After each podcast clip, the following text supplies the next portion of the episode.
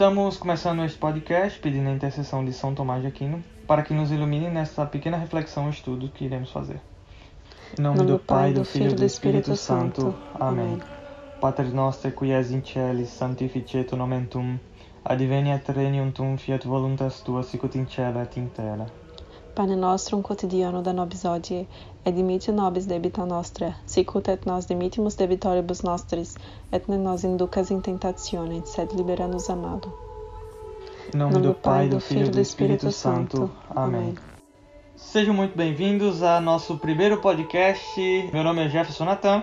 E eu sou Ramisa Lima. É, como a gente pode nos definir? É, católicos, tradicionalistas, alguma coisa aí pelo meio. Estamos muito interessados na doutrina da igreja e aprender um pouco mais sobre a fé. E queremos também compartilhar um pouco do, do que estamos estudando com vocês. Somos uh, sergipanos, somos casados, estamos morando em Amsterdã, que é um lugar bem difícil de viver aqui como um cristão. Então, mas é um país super desenvolvido e é muito bom viver aqui. A qualidade de vida aqui é maravilhosa. Bom, eu sou Ramise, sou casada com Jefferson e eu prezo muito pela modéstia, vivo a modéstia exclusiva há quase um ano. Eu tenho uma página na internet onde eu procuro ajudar e incentivar meninas que querem começar a viver a modéstia ou aquelas mesmo que já vivem a modéstia para dar um incentivo para que a gente consiga viver essa linda virtude que é a virtude da modéstia. Esse é um projeto que estamos lançando para disseminar um pouco do trabalho de São Tomás de Aquino e da doutrina católica. Como a gente sabe que muita gente hoje consome coisas muito pequenas e concisas, o que nós vamos tentar fazer aqui é fazer um pequeno podcast, talvez de 5 a 10 minutos no máximo, 10 minutos, e que entregue muito conteúdo para vocês. Provavelmente alguns vão ser bem pequenos, porque o material que nós iremos usar agora se chama Aquinas Shorter Summa, que é a versão resumida pelo próprio São Tomás de Aquino da Suma Teológica. Tem algumas questões que são muito concisas, muito reduzidas, com apenas cinco linhas. Mas nós esperamos entregar o melhor para vocês e também uma forma de forçar-nos a estudar mais é, sobre a doutrina da igreja e, sobretudo, a obra de São Tomás de Aquino desse santo tão grande da igreja. O nome do podcast já faz referência ao santo, né, o boi mudo, que foi um apelido que ele ganhou no colégio ainda pelos estudantes. Inclusive, Santo Tomás recebeu esse apelido, o boi mudo, por causa das suas características físicas, porque ele era um pouco gordo, e porque ele não falava muito, ele sempre foi um pouco mais recluso, não interagia muito com as pessoas, porque ele fez um voto de silêncio.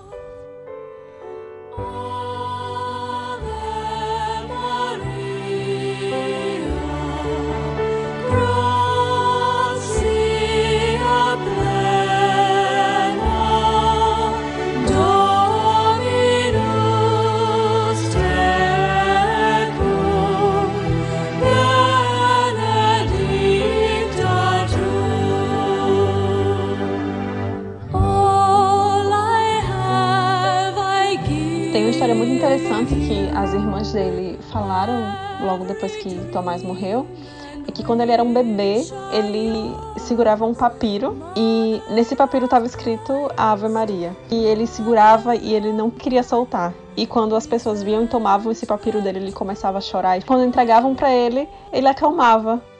Mas quem é São Tomás de Aquino? É um mistério qual foi o ano que São Tomás nasceu. Algumas fontes, que são as fontes mais confiáveis, dizem que ele nasceu no ano de 1225, no reino de Nápoles. O engraçado é que viveram dois grandes santos na mesma época, que foi o São Francisco e São Tomás de Aquino, e os dois fizeram muito pela igreja. O sobrenome dele não é Aquino. Aquino é uma cidade que ficava muito próxima à cidade natal dele, e ele acabou ficando conhecido por Aquino. Tomás era filho de nobres Desde cedo, ele foi destinado à vida monástica, mas seus pais eram muito ambiciosos e eles se preocupavam mais com seus bens pessoais, seus próprios interesses, do que com a vontade de Deus e o bem da igreja. Então, eles pretendiam fazer de Tomás um abade do mosteiro beneditino do Monte Cassino, mantendo a influência política da família em toda a região que eles viviam. O pai de São Tomás já havia morrido nessa época. São Tomás seria praticamente o cabeça da família.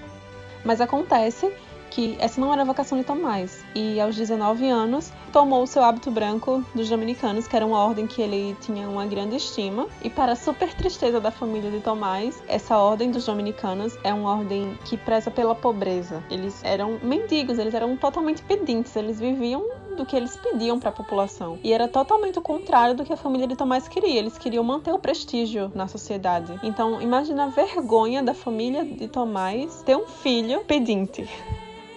Obviamente, Uh, os irmãos de, de, São Tomás não gostaram da decisão dele ter entrado para a ordem dominicana e simplesmente o capturaram e o aprisionaram em uma cela por dois anos, mais ou menos. Nesses dois anos, ele conseguiu convencer as suas irmãs da sua vocação. Ele convenceu as irmãs dele da vocação que ele tinha para a ordem dominicana, mas ele convenceu de uma forma tão grande assim que, inclusive, uma dessas irmãs dele também se tornou religiosa. E elas ficavam levando livros para eles, na escondida, claro. E Tomás começou a ler os livros e estudar também. Uma coisa interessante é que São Tomás ele só precisava ler um livro uma única vez, que automaticamente ele decorava tudo. Então tudo que ele lia ele decorava. Todos os livros que ele passou lendo nesse tempo em detenção, ele decorou tudo. Então ele tinha a Bíblia quase toda na cabeça. Então ele tinha uma superfície de contraste muito grande para resolver muitos problemas de teologia, principalmente, que era a área é, predominante no momento. Nisso, os irmãos dele tentavam sempre conversar com ele e tentavam sempre fazer ele mudar de ideia. E ele já estava bem fraco, ele estava debilitado, comia pouco. Basicamente, as irmãs deles que levavam algum alimento para ele, porque eles queriam fazer que Tomás mudasse de ideia de alguma forma. Mas São Tomás já estava decidido que era esse o futuro que ele queria. Como a última tentativa, os irmãos dele mandaram contratar uma prostituta para ir tentar São Tomás de Aquino nessa cadeia onde ele estava.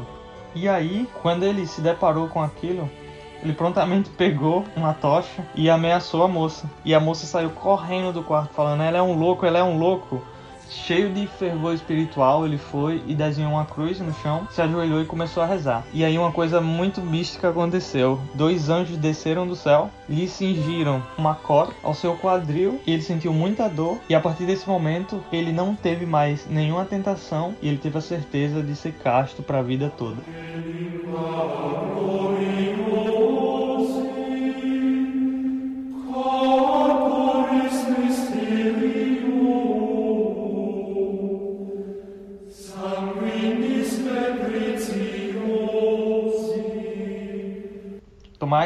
49 anos, a caminho do Concílio de Lyon, que ele foi convocado por ordem do Papa a fim de discutir a união da Igreja Católica com as comunidades cismáticas da época.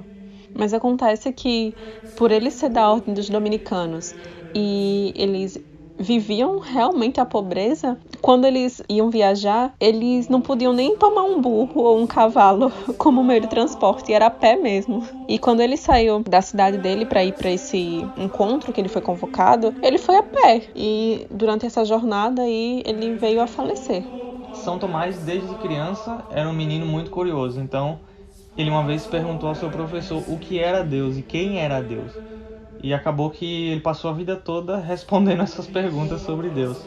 Santo Tomás tem uma obra magnífica, né? uma obra gigante. É, apesar de viver apenas 49 anos, ele tem uma obra magnânima de alto nível. Não é uma coisa para você simplesmente sentar e ler. Você tem que realmente pensar e filosofar sobre aquilo que São Tomás está falando ou ensinando ali. Também requer algum background de filosofia, principalmente, alguns termos. É, a filosofia de São Tomás é aristotélica. Com certeza, as duas obras mais conhecidas de São Tomás é a Suma contra os Gentios e a Suma Teológica, que infelizmente não foi finalizada por uma incumbência mística. Esse episódio místico que aconteceu com Tomás foi quando ele estava celebrando uma das missas que ele costumava celebrar. Ele celebrava a missa todos os dias. Em um desses momentos durante a missa, durante a consagração, ele simplesmente deu uma paralisada assim, se emocionou muito, caiu em prantos. Ele teve uma visão. Quando ele voltou para si, ele concluiu a missa, chorando muito, muito, muito emocionado. Finalizou a missa, ele ficou para a próxima missa, como era de costume. Ele às vezes ficava para uma ou duas missas após a que ele celebrava. A partir desse momento, a partir dessa missa,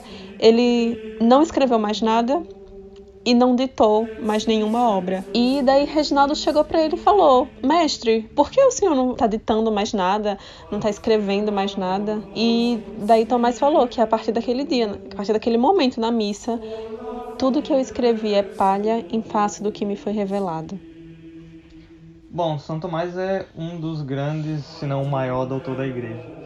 A Pio XII costumava dizer, quando tinha algum problema, principalmente teologal, costumava dizer a seguinte frase, é Ide a Tomás.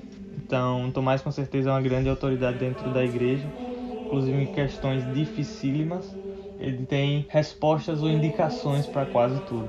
Então ele escreveu muito também, mesmo com esse período de vida limitado, 49 anos, ele escreveu muito. A quantidade de coisas que ele escreveu é tão assombrosa que historiadores se perguntaram como ele conseguiu escrever tanto com 49 anos. E aí eles descobriram, inclusive com provas históricas sobre isso e depoimentos, que São Tomás ele ditava quatro livros ao mesmo tempo. Então ele ditava uma parte para um, depois continuava de onde parou para o outro que ele já estava ditando e assim ia. Os copistas atestam que até dormindo ele ditava os livros. Então é uma coisa assim que vem de Deus mesmo. Muitas vezes, enquanto Tomás estava ditando uma de suas obras para os seus copistas, ele também tinha dúvida. Prontamente se prostrava em frente a um crucifixo, abria os braços e pedia a Deus para que Deus mandasse a resposta para aquelas dúvidas. E ele recebia todas essas respostas. Mas uma vez em especial, ele teve uma dúvida com relação a um, um determinado assunto que ele estava ditando e ele rezou e ele fez várias orações, ele pediu muito a Deus para que desse a resposta, mas essa resposta não veio. E uma certa noite, enquanto ele estava no, no seu quarto, Reginaldo, o amigo dele, o ouviu Tomás conversando com outras pessoas, ouviu a voz dele e ouviu a voz de outras pessoas, mas não tinha ninguém no quarto. E um tempo depois, Tomás saiu do quarto, foi lá pro quarto de Reginaldo e falou: Reginaldo, acorda que eu tenho a resposta daquele problema. Reginaldo foi lá e escreveu tudo certinho sem perguntar nada. Quando Tomás acabou o ditado, Reginaldo se atreveu a perguntar com quem que o mestre estava conversando. E daí Tomás falou: Ó, oh, eu vou te falar, mas você tem que me prometer que você não vai contar para ninguém enquanto eu estiver vivo. E daí Reginaldo prometeu que não iria contar. Pasmem com quem Tomás estava falando.